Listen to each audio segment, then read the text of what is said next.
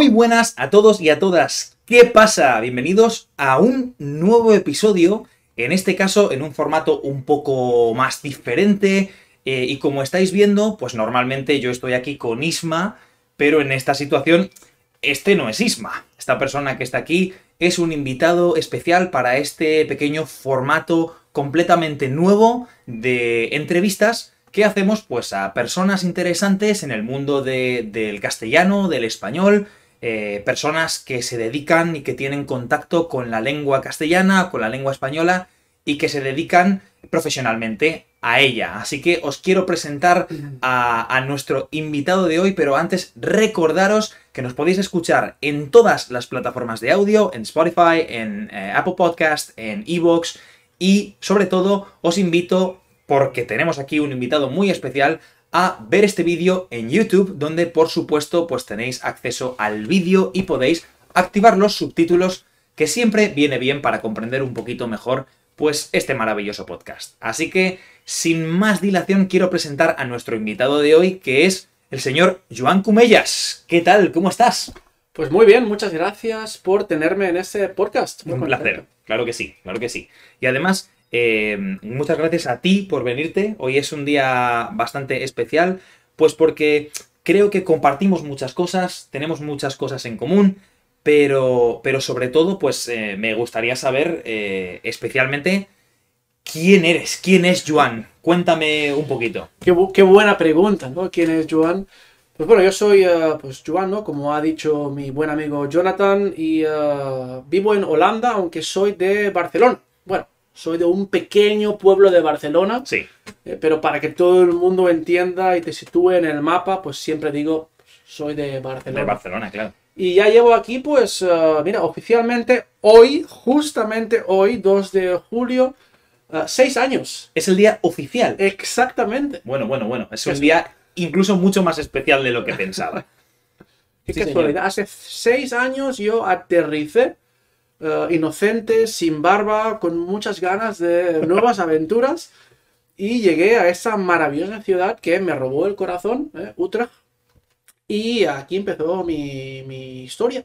Genial, genial. Y además, antes de, de hablar pues, de, de tu historia con Holanda, de por qué acabas aquí, eh, yo creo que la gente que está, que está viendo esto, que no sabe quién eres, eh, pero que supongo que en el futuro sí que lo sabrán, porque este señor tiene una carrera profesional por delante, pues que esperemos que sea muy floreciente.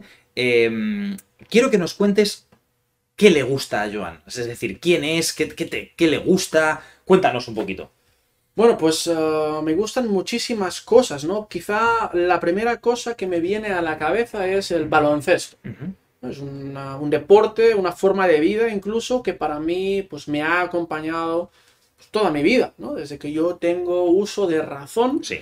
desde los cuatro años que empecé a jugar eh, toda mi vida en Barcelona, jugando cada semana, cada fin de semana, incluso en Holanda, ¿no? Me ha servido para integrarme, para conocer a gente, desde otra perspectiva, quizá menos profesional, ¿no? Más eh, de pasarlo bien, de conocer a gente, más social, Sí. pues ha sido siempre algo muy, muy importante para mí.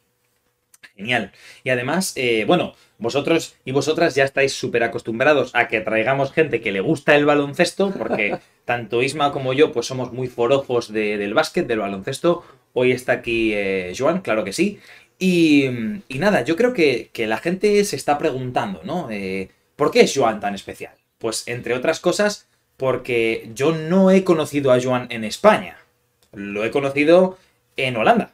Así que, bueno, ¿Cómo acabas aquí? ¿Cómo vienes a Holanda? ¿Cómo decides quedarte? Cuéntanos tu, tu historia holandesa. Pues eh, bueno, pues hace seis años, o quizá hace siete años decidí venirme, ¿no? Pero eh, hubo un proceso de eh, mirar las becas para estudiar en Holanda, un proceso que disfruté mucho, Bueno, ¿no? Para informarme dónde quiero ir, dónde quiero estudiar, cómo quiero hacerlo. Y hace seis años llegué aquí ya preparado para estudiar eh, historia en la Universidad de Utrecht.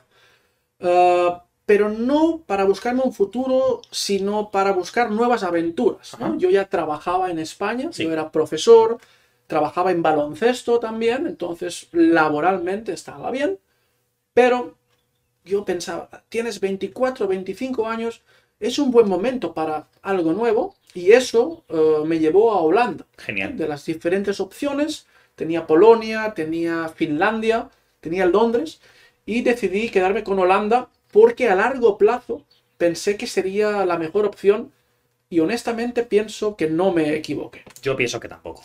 pienso que tampoco. Y además, esto lo hemos hablado tú y yo en privado eh, varias veces, pero vinimos el mismo año. Curioso, ¿eh? Exactamente el mismo año. Y no nos conocimos ese año. No. Nos conocimos, pienso, dos o tres años después de. Tres años después. Tres años después de eso. Sí. Nos conocimos cuando los dos empezamos a trabajar en la misma escuela de español. De hecho, yo creo que empecé, empecé y luego una semana después empezaste tú. Entonces eh, fue como muy curioso, ¿no? Sí. Sí, además fue una. Fue, fue una super coincidencia porque de, de hecho trabajamos en una escuela en la que nos apodan cariñosamente las dos torres porque somos la las personas más altas de la escuela, irónicamente porque somos españoles, que, que muchas veces la gente cuando piensa en, en- en gente de España, pues piensan en gente pues un poquito más bajita, ¿no? Que es, es verdad también. Que también es verdad, que es cierto. Gente de. Bueno, cuando, cuando hablamos de, de España nos referimos en general a la península ibérica, gente, pues.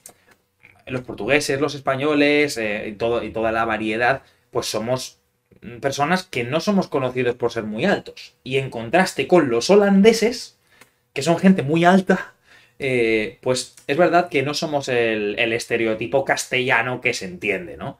Entonces, eh, bueno, Em, acabaste aquí en Holanda, viniste a estudiar historia, como me dijiste. eh, acabas en una escuela de español, pero fue tu primer trabajo en Holanda, hiciste otras cosas, cuéntanos un poco. Pues no, fue un poco una casualidad, de hecho, ¿no? Porque yo vine para estudiar, vine un año eh, después de una temporada bastante larga en España con demasiado trabajo y tenía ganas como de relajarme y vivir otras cosas. Entonces mi primer año aquí fue muy sencillo, simplemente estudié y eh, me fui de fiesta tanto como pude. Eh, pero sí que empecé mi relación con el español ese primer año. De hecho, el día siguiente de aterrizar aquí, conocí a mi primer estudiante de español, Bueno, eh, que fue un señor jubilado. Contactó conmigo por internet en una web de estudiantes de intercambio. Nos conocimos y eh, desde ese día, hace seis años, cada semana nos hemos encontrado para desayunar juntos, hablar en español y corregir unos textos que cada semana este señor se trabaja muchísimo Qué para bueno. mejorar su español. qué bueno. Entonces fue mi inicio un poco de forma, sin querer, ¿no? Para enseñar español. Qué bueno, qué bueno. Y además, eh, quiero aprovechar este momento también para, para hablar de uno de los clichés eh, que todo el mundo tiene, ¿no? Que es eh, Cataluña. O sea, tú eres catalán, tu primera lengua, o tu lengua materna es el catalán. ¿Correcto? Yo quiero que nos hables un poquito de esto porque creo que hay mucha gente que no sabe que el catalán es un idioma, que hay muchas personas que tienen el catalán como la primera lengua y que no necesariamente comparten una lengua nativa con el catalán y el español. Muchas veces, para muchos catalanes, el español es una segunda lengua. Exacto. Entonces, eh, háblanos, ¿cómo es el, qué presencia tiene el catalán en tu vida? ¿Cómo es para ti eh, la comparación entre eh, la prioridad entre el catalán y el español? ¿Tus amigos, familia, qué hablan? Cuéntanos. Pues, eh, bueno, una pregunta muy recurrente, ¿no? Aquí en Holanda, mucha gente, lo que dices tú, ¿no? Que es un, un dialecto, ¿no? El catalán es una lengua Sí, y eh, es mi, mi lengua materna, es mi lengua principal. De hecho, ha sido mi lengua principal ah, hasta hace tres o cuatro años, cuando el español, por temas laborales, exacto. ha, pues, ha pasado a este lugar, ¿no? Lo uso mucho más ahora porque cada día trabajo en español. Pero el catalán es mi lengua materna para hablar con mi familia, Sí, con el 90% de mis amigos y eh, casi toda mi educación ha sido en catalán. sí, ¿Qué pasa? Que en Cataluña se hablan los dos idiomas prácticamente al mismo nivel, eh, entonces yo nunca he tenido problemas con el español. Lo que sí que noto ahora, que después de tres o cuatro años practicando y hablando y usándolo tanto, pues sí que ha mejorado claro. aunque sea una lengua que yo conozco desde que soy un niño pequeño, pues sí que me noto, ostras, es también tu lengua, es también una lengua muy rica que conoces bien y muy cómodo. Qué bueno. O sea, tú cuando llamas a tu familia por teléfono, cuando visitas a tus amigos y familia, la lengua es el catalán. Exacto, es como una pequeña inmersión, porque claro, en Holanda casi casi que no la uso. ¿eh? Tengo un compañero de trabajo con el que a veces hablamos en catalán, pero no, no lo veo mucho. Y aparte de esto, si no es con mi familia o mis amigos para enviarnos unos WhatsApps o para llamarlos, no lo uso en mi vida, en mi vida diaria en, eh, aquí en Utrecht. Sí. Y además creo que otro de los tópicos que, que se habla mucho es, bueno, si el catalán es la primera lengua o la lengua materna de los catalanes, ¿cómo aprenden español? Yo creo que es una cosa que la gente no, no llega a entender muy bien, eh, pero, pero cuéntanos un poquito, ¿cómo, ¿cómo aprende español un catalán? Ah, la verdad es que aunque un catalán no quisiera aprender español, lo hablaría igual de bien que una persona que naciese en Madrid o en Cantabria o en Andalucía. Lo único diferente es el acento. Correcto, sí. Como es en las diferentes regiones de la península. Correcto. Incluso yo tengo mi propio acento también. Es la única diferencia, porque está presente en la educación, está presente en, en las televisiones, en la radio, en los libros. Es imposible que una persona en Cataluña no hable español. Sí. Es imposible. Sí. Yo creo que hay mucha gente que se piensa que cuando entras en Cataluña eh, eh, cruzas un portal místico donde entras en, en, una, en una área pues catalano parlante absoluta. Muchos estudiantes tienen miedo quizás de visitar Barcelona porque, ay no, porque yo quiero practicar el español.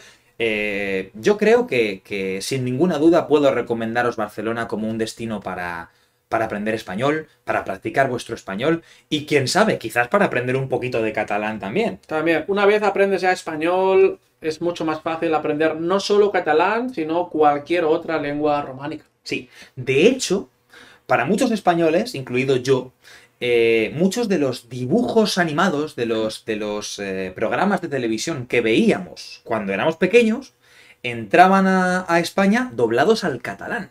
O sea, yo he visto, para quien conozca, pues yo he visto eh, La bola de dragón o Dragon Ball en, catalán. Shin-Chan. He visto, he visto Doraemon eh, en catalán, especialmente pues eh, dibujos japoneses, ¿no? Que, que, muchas veces quizás pues los estudios de doblaje, de voz en Madrid no compraban y entraban a España pues a través de las televisiones catalanas. TV3, exacto. Claro, TV3 y es yo, por ejemplo, he consumido contenido de muy pequeño en, catalán y de hecho, pues el que vive en España también va a tener contacto con el catalán, en tanto que vemos la televisión, aparecen pues eh, políticos catalanes hablando, futbolistas catalanes hablando en catalán también.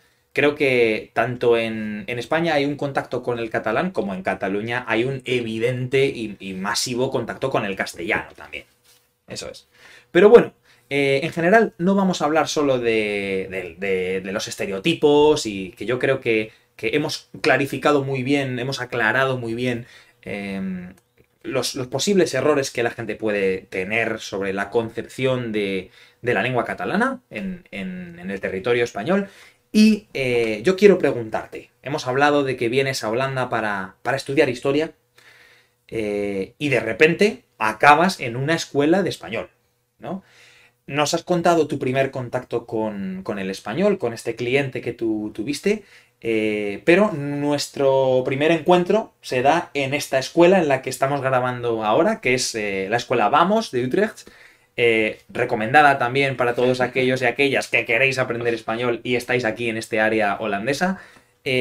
¿Cómo acabas aquí? ¿Cómo encuentras esta escuela? Pues casualidad también la vida, ¿no? Eh, yo después de un primer año pues muy divertido, sin preocupaciones, solo con fiestas, baloncesto y pues disfrutar de este año, empecé a trabajar en un bar durante un año, que fue una experiencia muy interesante también. Y luego después de un año ya terminé un máster que, que, estudié también al mismo tiempo y por contactos uh, me enteré que había una escuela de español eh, en el centro muy buena, ¿no? Una chica que yo conocía me dijo, oye, Joan, pues hay esa escuela que yo estoy estudiando español, es muy divertido, muchos juegos, y yo pensé, bueno, yo no soy per se un profesor de español oficialmente, pero hablo español perfectamente. Entonces, quizá es una cosa para mí. Entonces yo envié un correo a la página web ¿no? que yo encontré y primera sorpresa. El día siguiente, Wow. respuesta. Genial.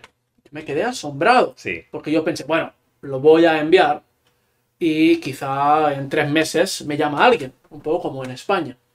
Pero el día siguiente, entonces me dijeron, oye, ah, nos pareces muy interesante, puedes venir mañana para una entrevista. Así de rápido. Y yo pensé, mierda. ¿Por qué? Porque en ese momento yo me iba a Berlín durante 10 días, empezaba mi viaje por Europa con unos amigos, Vaya. que de hecho escribí un libro sobre esto. Después pero vamos a hablar de esto también, del tema de los libros, que es una cosa que, que Joan, pues es una caja de sorpresas aquí, este hombre. Pero sí, entonces yo les dije, "Mm, eh, mm, lo siento mucho, pero es que estoy de vacaciones. Sí. No te preocupes, cuando vuelvas puedes venir a hablar con nosotros. Otra sorpresa, porque en España normalmente dices que no vas a una entrevista. Has Y- perdido tu tren, lo siento mucho. Sí, entonces aquí ya me, me pareció ya como un punto positivo. Sí. ¿no? Esta forma de tratar a la gente, muy humana, muy responsable, muy es tu tiempo, lo entendemos, ya me ganó. Y luego, pues 10 días después de mi viaje, fui a la entrevista, conocí a Andrés Sí. y hubo muy buena sintonía. Yo no, no tenía expectativas, pero me gustó la conversación, me gustó el carácter de este hombre.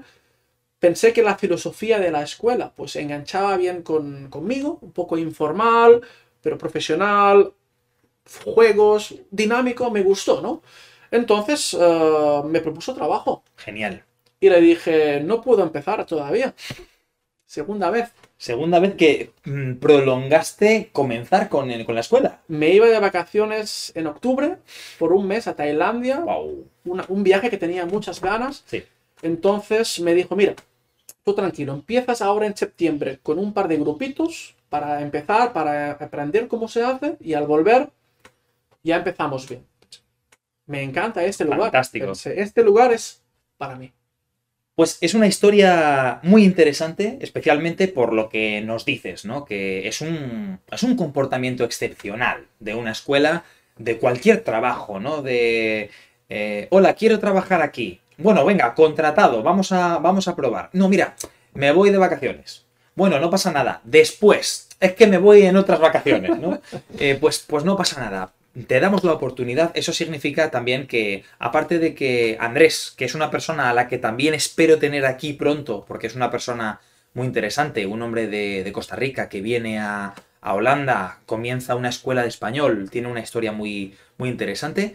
Pues este hombre, aparte de, de- de que esta historia nos enseña pues, la flexibilidad que puede llegar a tener, eh, también nos muestra, pues quizás que, que ellos vieron algo en ti, que vieron un potencial. Y, yo he hablado con estudiantes de, Joan y, es cierto, es una persona que, que en una clase pues siempre tiene un, un buen humor, siempre intenta pues que sus estudiantes estén cómodos y yo creo que también por eso tú cuadras mucho con la filosofía de esta escuela también y con una metodología de español que yo creo que es muy importante, que es el hecho de motivar como, como herramienta para, para proseguir y avanzar con éxito en el español. Pero bueno, eh, ahora que hablamos de que estás en una escuela, que, que has trabajado aquí, ¿cuántos años has trabajado aquí ya? Pues si no me equivoco, en un par de meses van a, hacer, van a ser ya cuatro años. Casi tío. cuatro años. Te han tenido que pasar cosas fantásticas en esta escuela. Cuéntanos un poco alguna de las anécdotas un poco divertidas, quizás un poco picantes, lo que tú quieras. Cuéntanos eh, qué te ha pasado en esta escuela. No sé por dónde empezar. Ah, son cuatro años, he trabajado muchas, muchas horas en esta escuela, siempre con, con buen humor, con muchas ganas y sobre todo con gente muy interesante, ¿no? Porque yo vengo de trabajar con adolescentes o con niños en España, que está muy bien también, es otro estilo. Y claro, me introduzco en el mundo de enseñamiento para los adultos. Claro, Es otro mundo, Sí. es otro ritmo, es siempre buen rollo. Yo lo primero que puedo destacar que aquí en cuatro años no he tenido ni un solo estudiante que no quisiera estar aquí. genial. Entonces eso ya para un profesor es una maravilla. Sí, sí. Si yo pregunto a otros compañeros de profesión, estoy seguro de que han dado con estudiantes o han encontrado estudiantes con mucho desinterés, que no quieren estar en la clase. No es tu caso. No, Genial. nunca, nunca, nunca. Entonces eso es lo primero, ¿no? Entonces, ¿qué pasa? Que la mayoría de mis estudiantes son gente, pues a partir de los 20 años hasta los 60 o los 70, ¿no? Entonces, cada semana yo hablo con muchísima gente de diferentes, diferentes ámbitos, diferentes eh, intereses, eh, diferentes características, ¿no? Entonces, esto siempre da para días muy diversos, Sí. muy interesantes y muy enriquecedores para, para mí también. Y la parte personal, ¿no? Porque una cosa es dar clase durante solo ocho semanas a una persona Sí. y la otra ya es dar clases, dar clases y también empezar a mezclar un poco la vida personal, el tomarse una cervecita después de la clase con tus estudiantes, el estar en una fiesta y encontrarte a alumnos o alumnas allí. Muy común. Exacto, ¿no? Ver a tus estudiantes en otro ámbito, un Sí. poco fuera de este ambiente más formal, entre comillas. ¿no? Sí. Entonces, eso da para muchas anécdotas, pero no sé si este es el lugar adecuado para contar ah, según qué cosas, ¿no? Alguna cosa puedes contar. Sí, si no, si, si quieres contarnos, pues quizás alguna, alguna cosa divertida, alguna cosa curiosa, o incluso, pues no sé, algo, alguna sorpresa que te hayas llevado durante estos años. No, por ejemplo, sí, eh, eso, ¿no? Comentábamos que eh, en fiestas encontramos a estudiantes, entonces, eh, pues claro, estamos a las 3 o las 4 de la mañana en un bar así con la, la luz un poco tenue, oscuro, la gente bastante pues eh, bebida, ¿no? Y claro, algún estudiante, alguna estudiante que te insinúa alguna cosa, ¿no? Oye, ¿qué haces luego? ¿Qué- ¿Quieres tomar algo más? Y tú piensas, "No, pues es que, es que el martes tenemos clase, ¿sabes? Y es una cosa que tienes que pensar estas cosas. Exacto. Y es lo típico, ¿no? Que a veces hay estudiantes con quien tienes mejor sintonía Claro. y piensas, bueno, pues quizá está bien, pero otros estudiantes que te caen bien, pero solo como estudiantes. Claro, correcto. Y tienes que ser muy, muy, muy correcto Sí. para intentar evitar estos problemas, ¿no? Sí. En plan, ¿cómo salgo yo de este problema en el que estoy ahora? Sí. Pues alguna ocasión ah, así hemos tenido, ¿no? Claro, o sea, tenemos que, para los que no hayáis entendido, pues el pequeño, el pequeño detalle de esta conversación, pues algunas veces entre profesores y alumnos, especialmente cuando hablamos de personas adultas, pues ahí se desarrollan pues diferentes sentimientos, eh, diferentes, diferentes sensaciones y con algunos estudiantes eh, podemos desarrollar unas relaciones muy diferentes. Yo tengo que decir que eh, de muchas personas que eran estudiantes míos o estudiantes mías, he acabado siendo muy amigo. Exacto, lo mismo. después. Entonces, pues que algunas veces tenemos ese pequeño dilema, ¿no? De quiero ser profesional y también me gustaría explorar algo más personal con, con una persona, con, un- con un estudiante. Imagino que es un dilema, ¿no? Yo creo también que pasa a muchísima gente, A ¿no? muchos, sí. De hecho, pues Andrés mismo, ¿no? El jefe, el, el- el creador de esta escuela, ah, la otra jefa de la escuela es su mujer y se conocieron dando clase de español. Fantástico. Es una historia que, que es que de verdad espero que, que Andrés pueda venir aquí porque, porque es una historia muy buena también. Y al final somos personas y tú conectas con la gente y pues hay diferentes formas de relacionarse. Esta sería una de, de las historias. Sí. Sí, pasando un poco por encima, pero eso sería una, una de las cosas. Genial, genial. Y además me gusta porque es muy. enseña pues el lado humano de, de los profesores y de los estudiantes. O sea, venimos aquí con un contexto de enseñanza y aprendizaje, pero al final, pues somos humanos. Hay muchas personas que, que son muy afines a nuestra personalidad también. Y, y como ha dicho Joan, pues hay mucha gente muy interesante con la que merece la pena tomarse una cerveza. ¿Cuántas veces nos habremos tomado una cerveza o un vino con estudiantes? He perdido la cuenta. Yo también he perdido la cuenta. he perdido la cuenta. Pero al final, pues, eh, yo el día que me vaya de, de Holanda, me voy a quedar con, con esas sensaciones y toda la buena gente que, que hemos conocido, ¿no? Pero especialmente hay un pequeño capítulo de esta historia que es la pandemia, por supuesto. ¿Qué pasa en la pandemia? Eh, ¿cómo, ¿Cómo cambia tu vida de profesor con la pandemia? Pues eh, pienso que para mí ha sido, ha sido bueno. Ajá. Así como evidentemente, ¿no? A nivel social ha cambiado y he salido perdiendo en el contacto y en la vida social. Laboralmente yo he ganado muchísimo. Sí.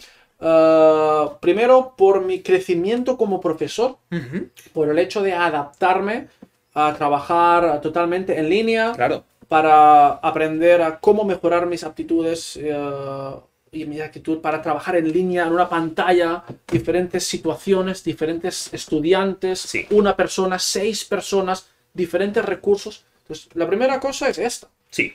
reconvertirse, ¿no? Exacto. Mejorar. Adaptarse o morir. Eh, Exacto. Ah, y segunda, ah, pues mi parte creativa. Porque cuando tuve la primera, tuvimos el primer lockdown, el primer confinamiento, Correcto. ah, yo me quedé de golpe casi casi sin clases. ¿no? Yo trabajaba más o menos pues unas 25 o 30 horas por semana en la escuela, solamente en la escuela. Sí. Y de golpe me quedé en 8 o 10 horas por semana en la escuela, el primer mes, en marzo. Uf, es un cambio muy drástico. Exacto, yo pensé, bueno, pensé, quizás son solo dos semanas de pandemia, pues hacía sol, voy a disfrutar de este momento. ¿no? Pero luego yo pensé, esto, esto va a ir para largo, no quiero estar jugando a videojuegos todo el día, quiero hacer algo productivo. Sí. Te empezaste a oler que la pandemia quizás Sí. tomara un poquito más del tiempo que nos Sí. decían los gobiernos y la gente, ¿no? Sí. Exacto. Y pensé, Joan, ahora tienes el tiempo que nunca tienes para afrontar los proyectos que están en tus cosas pendientes. Correcto. Y pensé, Joan, es el momento de escribir los libros, ¿no? Yo siempre había pensado, eh, Joan, tienes que escribir libros, te gusta mucho escribir, siempre te ha gustado. Entonces pensé, ahora es el momento. Sí. Y pensé, eres profesor de español, muchos de tus estudiantes te preguntan, oye, ¿tú sabes sobre libros de español para niños o para gente que aprende español? Sí. Yo siempre digo lo mismo, mm, conozco este o este, quizá es un poco infantil, es más para niños. Sí. No es exactamente lo que quiero darte, ¿no? No es- Exacto, yo Ya. pienso que tú puedes leer un libro divertido, Sí. pero para adultos. Ajá. ¿no? Entonces, ese fue mi momento, mi momento. Entonces eh, me senté en mi, en mi mesa, en mi casa, y empecé a teclear sin parar. Porque una vez empecé, ya fue un no parar. Claro. Yo empecé con el primer, creo que escribí eh, en este primer mes cuatro libros. Cada libro tiene unas 60 páginas más o menos, son libritos pequeños Adaptados, ¿no? adaptados a la- Claro. a, la, a la lengua, la gramática de cada nivel, pero me salieron solos. Qué ¿no? bien. Entonces, el contenido. Claro. ¿Qué, qué pasa? Que es la primera vez que yo escribía un libro. Sí. Entonces, claro, muchas cosas, no sabía cómo hacerlas, me faltaba un poco de ayuda pues, de alguien más profesional que me dijese quizá la estética de esta forma, quizá es demasiado fácil, demasiado difícil. Y eh, seguí un proceso muy interesante eh, de enviar el libro o los libros primero a una amiga, a Yasmina, una muy buena amiga mía. Después de esta revisión la enviaba a, a otra persona, mi hermana en este caso, con quien tengo muy buena relación. Y finalmente lo enviaba a un amigo que es editor. Sí. Entonces los contactos al final siempre son buenos. Claro. Y él me daba pues el último, la última valoración y el último comentario crítico, un poco más externo, que también me ayudó muchísimo, José, para acabar de enfocar bien los libros. O sea que tus libros, eh, por así decirlo, son tu, tu obra, pero es fruto de la colaboración de que cuatro o cinco personas. Exacto, Un hay, equipo de profesionales. exacto, hay tres personas que hacen una revisión gramatical, estructural, de contenido, Sí. y que me dan una, pues eso, un- una ayuda para que yo vea los posibles errores, faltas o que- cómo puedo mejorar este producto para que los estudiantes tengan una experiencia más enriquecedora. Claro, exacto. ¿Y, y qué tratas en estos libros? ¿Qué temas se tratan en estos libros? ¿De qué hablas? Pues eh, mira, ah, hablo sobre mí, porque uno escribe sobre, sobre lo que sabe Correcto. y evidentemente yo sé sobre las cosas que me pasan a mí. Hombre, eres el más experto en eso, ¿no? Exactamente. Entonces, estos primeros cuatro libros escribí, son cuatro libros, pero es la misma historia, entonces sigue la misma línea, y escribí un poco ah, unas cosas un poco especiales, un poco surrealistas, que me pasaron durante un verano en Holanda. Genial. O sea, que es como las, las anécdotas que nos has contado, pero súper extendido, ¿no? Eh, exacto, más extendidas con un punto un poquito surrealista, ¿no? Donde el estudiante realmente piensa, ¿tú realmente te pasó esto? Sí, sí, sí. Pero está escrito de una forma muy realista. Genial. ¿eh? Muy directa, muy simple. Y ah, por suerte, esos libros los leen mis estudiantes y tengo la felicidad de decir que están contentos, Genial. que les gusta y para mí eso es eh, lo más importante. Genial. Y además, eh, me encanta porque tú has compartido uno de las, una, una, de las razones por las que Isma y yo creamos este podcast, que es la incapacidad para buscar un contenido de calidad, divertido, adaptado y, que esté fácilmente al alcance de, de, la mano de los estudiantes que no quieren solo centrarse en la gramática y en Exacto. el vocabulario, sino que quieren disfrutar con lo que, con lo que consumen. Exacto. Yo quiero que mis estudiantes lean sobre eh, cómo son los bares en Holanda, sobre cómo es vivir en otro país. Sí. Que cómo es hablar con la gente de aquí. Son cosas que muchos de ellos han vivido. Correcto. Porque muchos de mis estudiantes han vivido en otros países, se han mudado, cómo esto ha afectado a su relación con los amigos, sí. con la familia. Entonces son cosas, son experiencias que uno puede sentirse un poco pues reflejado. Claro, identificado con, con, el contenido, ¿no? Exacto. Y bueno, muchos de vosotros y vosotras os estaréis preguntando dónde están estos libros. Pues están en cámara todo el podcast. Los tenemos, los tenemos aquí atrás. Son los, los, los libros de, de, Joan que él mismo ha escrito, que él mismo ha publicado y que, y que desde, desde la experiencia profesional y también desde la amistad, por supuesto, pues os recomiendo encarecidamente. Eh, la gente que nos está escuchando, ¿cómo pueden estas personas pues tener contacto con, contigo o con tus libros? Buena pregunta. Ahora mismo estoy en, uh, en, una fase de adaptación de los libros para tenerlos también en Amazon. Uh -huh. Porque para mis estudiantes en Holanda, ellos pueden comprarlos directamente en la escuela, en la Sí. página web de la escuela. Pero como también trabajo internacionalmente, Claro. me encontré que muchos de mis estudiantes pues, no tenían acceso a esos libros. Sí. Entonces, a los que me conocen, yo se los envío uh, por PDF o por internet. Y uh, ahora también en Amazon, pues lo estoy poniendo a un precio muy uh, asequible para que la gente pueda disfrutar y pueda tenerlos también en su, en su haber. Exacto. Así que, como estáis escuchando, pues todo esto está en un proceso de, in- eh, de, eh, em, Adaptación. de adaptación, también de, eh, hablamos de internacionalización, ¿no? Eh, así que si vosotros o vosotras estáis interesados, interesadas en tener contacto con estos libros, en leerlos, no dudéis en escribirnos un email a podcastquepasa.gmail.com que nosotros estamos en contacto directo con Joan y estoy seguro de que hasta que estos libros estén disponibles en la plataforma de Amazon, eh, os podemos poner en contacto con, con él y estoy seguro de que podemos hacérselo llegar, por supuesto. Sin ninguna duda. Genial, muy bien. Así que bueno, eh, vamos, a, vamos a terminar eh, este pequeño podcast. Estamos casi casi al final, pero no os vayáis todavía. Tengo una última pregunta para, para Joan. Y es que hemos hablado de, de tu pasado, de tu presente, pero como en una clase de conversación de calidad, pues no hemos hablado de tu futuro.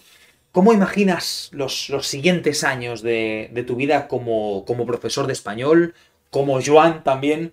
¿Cómo imaginas tu futuro? Muy buena pregunta, ¿no? Estoy trabajando mucho en el presente para tener el futuro, ¿no? Que yo, que yo quiero. Sí, Uh, pues yo me imagino mi futuro muy, muy diverso, ¿no? Yo trabajo en esta escuela, pero uh, veo mi futuro también trabajando por internet, que es una cosa que me gusta y disfruto, Sí. y es un complemento genial para un trabajo presencial. correcto. ¿eh? Porque cuando yo quiero por las mañanas, pues trabajo con gente de todo el mundo. ¿eh? Tengo estudiantes en Suecia, en Brasil, en Abu Dhabi, en todos los lugares. Es muy enriquecedor Sí. trabajar con gente tan diversa. Y también con, ah, evidentemente, trabajando en mis libros, en su adaptación, en su, en su mejora y en cualquier cosa relacionada con la lengua española. ¿no? Estoy también en proyectos de conectar profesores con otros lugares, estoy con proyectos de abrir escuelas en otros países. Entonces, cualquier cosa donde la lengua española y ah, la gente esté involucrada, yo me veo allí porque disfruto, disfruto muchísimo con ello ah, y es una experiencia fantástica. Genial, genial. Así que, pues esto ha sido una pequeña entrevista, charla, coloquio con, con Joan, al que le doy muchísimas gracias por, por estar aquí hoy. Y, bueno, pues eh, si nos estáis viendo desde YouTube podéis ver que se nos ha terminado la cerveza.